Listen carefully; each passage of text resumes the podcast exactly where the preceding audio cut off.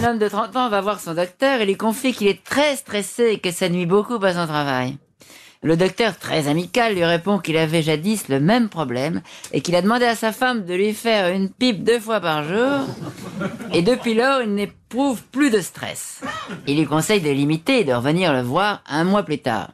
L'homme revient comme prévu et le docteur lui demande comment ça s'est passé? L'homme répond, bah écoutez docteur, ça n'a pas marché. Mais laissez-moi vous dire que vous avez une très belle maison.